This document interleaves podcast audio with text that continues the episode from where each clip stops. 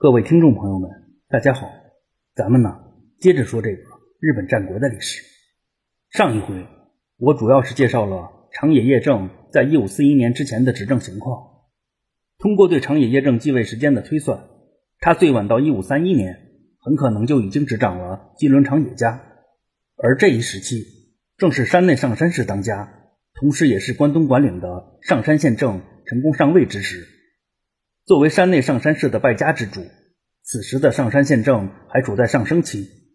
毕竟到一五三一年为止，上山县政应该是十岁都不到，而山内上山氏世代累积的家业也足够他嘚瑟一段时间的。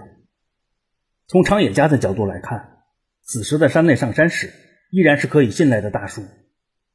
在某种程度上，可以说，正是因为有了山内上山氏这个大靠山，长野家才能以西上野国半国之力，屹立于战国时代而不倒。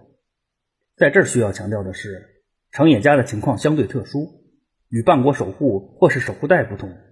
长野家在西上野国的号召力，完全是其自身努力的结果。但是如果没有山内上山氏的允许，恐怕长野家是很难发展起来的。正所谓强龙不压地头蛇，对于西上野国的各路豪族来说，山内上山氏统领全局，天高皇帝远。长尾家往往是身兼上野、武当两国的守护代，精力有限。只有长野家是在他们眼皮子底下兄弟抱团画地为城的。只要山内上山氏不管，在西上野国这一亩三分地上，长野家才是土皇帝。总而言之呢，就是一句话：正因为是本地人。才千万不能小看村官。事实上，长野家唯一能拿得出手的官位是信农守，这明显是个虚职。另外，长野家这个信农守也不太靠谱。相比于有名无实的信农守，上野国的守护代其含金量无疑要高得多。问题是在长野家崛起之前，长尾家一直是山内上山氏上野国守护代的不二人选。在长野叶正出生时，上野国的守护代是由总社长尾家的长尾忠景担任，在这个长尾忠景的晚年，他最主要的精力就是用来对付上野国日渐强大的国人势力长野家。而在长野叶正最可能继位的这一时间段，当时的守护代是出自高金长尾家，后来继承了总社长尾家的长尾贤景。想当年，在长野家与长尾家正式开撕时，被长野叶正腹背击败的长尾家代表。就是这个长尾贤景，由此也不难看出，在长野叶正当家前的这一时期，纵然长野家已经后来居上，已然有了超越长尾家的势头，可是山内上山氏的家宰和守护代这两个核心权力，仍然是由长尾家把持的。没有了公权力做依托，长野家也就只能是另辟蹊径，通过外交手段不断扩大影响力了。从这个角度说。长野叶正嫁女儿也算是权宜之计啊。上回也提到过，长野叶正是一个优秀的守城之主，只不过长野叶正时期取得的成绩，恐怕有一半得算到他的父辈头上。别的不说，嫁女儿搞外交这事儿，就是传承自其父辈的。长野叶正只是把这事做到了极致。说到这儿，还得多说一句，与长野家有姻亲关系的。白井长尾家当家人长尾景英之死，很可能是长野叶正在幕后操纵的。可也有说法认为，实际干了这事儿的是长野叶正的疑似老爹长野宪业。关于这种说法，就是顺带一提。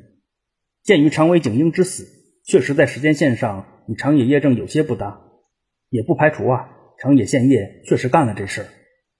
至少在时间线上，长野宪业一说要更为合理。只不过。因为以长野宪业为代表的长野叶正父辈都是说不清道不明的存在，连带着相关的问题也就都变成了悬案。具体的咱也不去探究了啊。综上所述吧，首先呢，山内上山氏对长野家的发展影响极大，这是毫无疑问的。应该说，这也是长野家一直忠诚于山内上山氏的重要原因之一。在这需要强调的是，等到日后山内上山氏走向衰败时，长野叶正确实是一改常态，坐视北条家进攻山内上山氏而不理。从山内上山氏的角度看，长野家的表现可谓不忠；可是从长野叶正的角度看，此时的他已经为山内上山氏付出了很多，包括自己的儿子。为了长野家的发展着想，陪着山内上山氏送死，明显是不明智的。另外，碍于组织形势问题，长野家虽说是西上野国公认的扛把子，可是，在某些问题上，长野家的号召力也是受限的，甚至还可能被各路势力反制。简而言之，一句话，长野家毕竟没有真正统一西上野国。在触及到大多数人的切身利益时，长野家是说了不算的。具体的稍后会讲，咱先说回来。其次呢，长野叶正取得的成绩，有可能是和其父辈取得的成绩混淆了。除去外交层面取得的成功以外，长野家所构筑的以基伦城为核心、辅以鹰流城和旧桥城的防御体系，也是始自长野叶正的父辈，甚至更早。可以说呀，在某种程度上。西上野国的豪族们愿意追随长野家，也是因为认可了长野家的硬件。关于基伦城，有必要介绍两句。首先呢，基伦城作为日本战国时代的名城之一，还是很有特色的。从地理位置上来说，基伦城是傍水依山而建，堪称是先天就自带了天然的屏障。基伦城所傍的水，是指在基伦城西侧的真名白川，以及在其南侧的真名沼。这二者相当于是天然的护城河，而基伦城所依的山正是真名山。事实上，在群马县有三大名山之说，也就是赤城山、妙义山和真名山。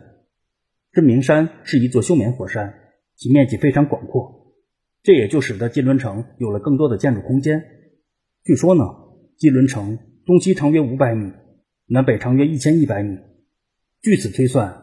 基伦城的整体占地应该在五十公顷左右。从建筑结构来说呢，基伦城是典型的梯锅式平山城。一般要建造这种结构的城池，就必须要倚仗有天险的地形，就比如真名山。那说到这儿，还得多说两句。首先呢，根据地形不同，一般会把日本战国时代的城池归为平城、山城和平山城这三大类。简单理解的话，就是。含山量不同。其次呢，从建筑结构来说，日本战国时代的城池不外乎是龙郭式、连郭式和梯郭式这三大类。这里的郭就是指外城墙，被城墙包围的主城，也就是作为核心地带的天守区域，就是本丸；被城墙包围的仅次于本丸的辅助区域，就是二之丸。以此类推，还会有三之丸、四之丸、五之丸。啊，当然，一般见到三之丸的城池就已经是大城了。通过刚才的介绍，也不难发现，其实所谓丸的概念，就是指被城墙包围的一个个功能区。除去按照重要性划分以外，也会按照方位或是功能进行区分。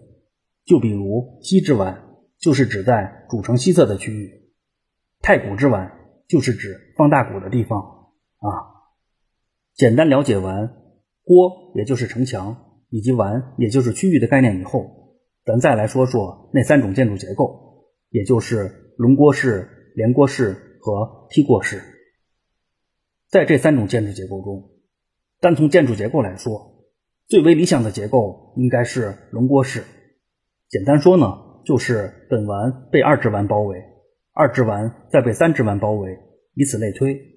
从布局来说。龙郭式的城池应该是最规整的。从防御的角度来说，龙郭式的结构也是最为牢靠的。修建于日本战国时代晚期的京都二条城就是典型的龙郭式结构。相比于防御最强的龙郭式结构，连郭式是指本丸和二之丸单向连接，这也就意味着本丸有可能三面临敌。从防御的角度来说，连郭式结构可谓是防御最弱的。在关原合战时期，石田三成曾以岐阜大元城为据点，这个大元城就是采取了连郭式结构。鉴于这种结构的城池防守最弱，从事后诸葛亮的角度说，石田三成选了大元城，这多少有些不吉利啊！当然，这就是胡说八道啊！咱说回来，虽说从防御角度来说，龙郭式是最为合理的结构，可实际上这种结构对地形要求也最高。别的不说，一般龙郭式的城池都比较规整，这也就意味着不够平坦的地形就很难使用轮郭式的结构。那退而求其次，梯锅式结构就闪亮登场了。在梯锅式结构中，可能不能完全包围本丸，但是借助着天险或是人工屏障，也能对本丸构成足够的保护。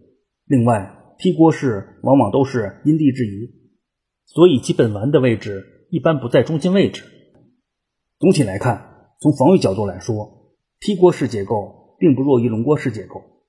一旦其倚仗的天险足够安全，这也就意味着梯锅式结构比轮锅式结构可以降低防守压力。假设有同样的兵力，那梯锅式结构明显比轮锅式结构可用兵力更多，因为很明显呢，同样的兵力可以少防守至少一个方向。换句话说呢，在天险的加成下。梯锅式结构的防御力还可能强于轮廓式结构啊。关于城池结构的问题就介绍到这儿了。但说回来，说起来呀，建造了金轮城的真名山还有一个名字，也就是秋名山。从其日后著名的五连发卡湾也不难看出，真名山的地形还是比较复杂的。另外，也不知道藤原拓海的先辈是不是跟着长野家混饭吃的啊？可以说，倚仗复杂地形建成。本就相当于开挂，如果开挂还开双份那就有点欺负人了。而事实上，在金轮城东侧的山崖上，又建了鹰流城，与主城遥相呼应。依山而建，本就意味着易守难攻，再加上两城呼应，就意味着防御能力和攻击能力的双重提升。关键是金轮城语音流程很可能还共用了一个外墙，这既方便了两城互相支援，也再度提升了攻城的难度。那说到这儿，还得插句闲话。武田信玄曾经说过：“人既诚，人既圆，人既豪，仁慈为友，仇恨乃敌。”简单理解这句话，就是只要能聚集人心，众志成城远比城墙要可靠。要想实现众志成城，就要在统治时善待下属和领民，规避内部矛盾。关于后半句的解释，可能存在分歧，也有解释为对己方仁慈，对敌人残忍的。个人还是认可前一种说法。相比之下呢，关于前半句，也就是“人既诚，人既圆，人继豪”的解释，应该分歧不大。总之呢，就是人心重于城防，以人为本自然是没错的，但是也没必要因此就否认了坚城的实用性。毕竟啊，这二者并不冲突。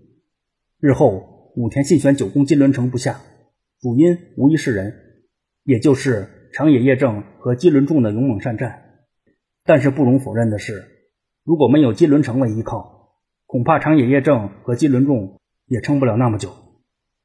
在这需要特别强调的是，金轮城并非长野叶正的唯一屏障，围绕着金轮城的东西南北四个方向，都有各个西上野国的豪族分兵驻守。就比如东面有须贺谷氏，南方有和田氏，西面有鱼尾氏，北方有。纪元氏等诸多势力，长野叶正实际上是以金轮城为核心，编织了一张巨大的防御网。就冲长野叶正这番心血，日后武田信玄久攻金轮城不下也不算冤枉啊。综上所述吧，不管这些西上野国的豪族到底是为了什么聚集到了长野家的身边，按照武田信玄的理念，这些西上野国的豪族势力其实也正是长野叶正的另一座城啊。关于金轮城和长野叶正，咱就简单介绍到这儿。可以说呀，长野叶正当家时期的最大成绩，就是西上野国的防御网。在不远的将来，武田信玄和他的得力干将们，终会体验到这张防御网的可怕威力。只不过，在对付长野叶正之前，武田信玄首先要拿下信浓。咱也回到正常的时间线上，继续介绍武田信玄的信浓攻略。经过九岐之战的有惊无险之后，武田信玄总算可以稍事休整。一旦准备完毕，他就可以开启征服信浓的征程了。然而好事多磨，搜访赖仲和小笠原长时虽说在甲斐铩羽而归，可是这并不妨碍信浓国的其他势力磨刀霍霍。就比如北信浓的霸主村上义清，在某种程度上可以说，正是因为长野叶正轻松拿下了佐久郡。村上一清发觉，加菲武田家并非不可战胜。至少在以寡敌众的情况下，加菲武田家也不过如此。之前也介绍过，村上家和加菲武田家曾经是联盟。对于加菲武田家的实力，村上义清多少还是有数的。如果以孙尚家一己之力挑战加菲武田家，孙尚义清还是要三思而后行的。可是，如果能组成联军对付加菲武田家，那孙尚义清的信心可就另当别论了。既然走访赖仲与小笠原长时的联军都能和武田信玄打个有来有回，一旦有了孙尚家的加入，恐怕胜利的几率将会成倍增加。抛开这边孙尚已经动了心思不提，走访赖仲和小笠原长时占尽了突袭和人多两大优势，却愣是被打了个丢盔卸甲，不管是里子还是面子都没捞着。对于这种偷鸡不成还蚀八米的结果，想必是个人都难免心里窝火。貌似在不知不觉间，孙尚家、邹访家和信浓小笠原家都在同一时间听到了来自剑狱明方神的召唤。时间关系呢，本回就先讲到这里，咱下回接着武田信玄的信浓攻略说。感兴趣的可以微博及微信公众号关注“闲着没事做自己”，事后面有儿化音，我会同步更新相关的节目资讯。谢谢您的收听。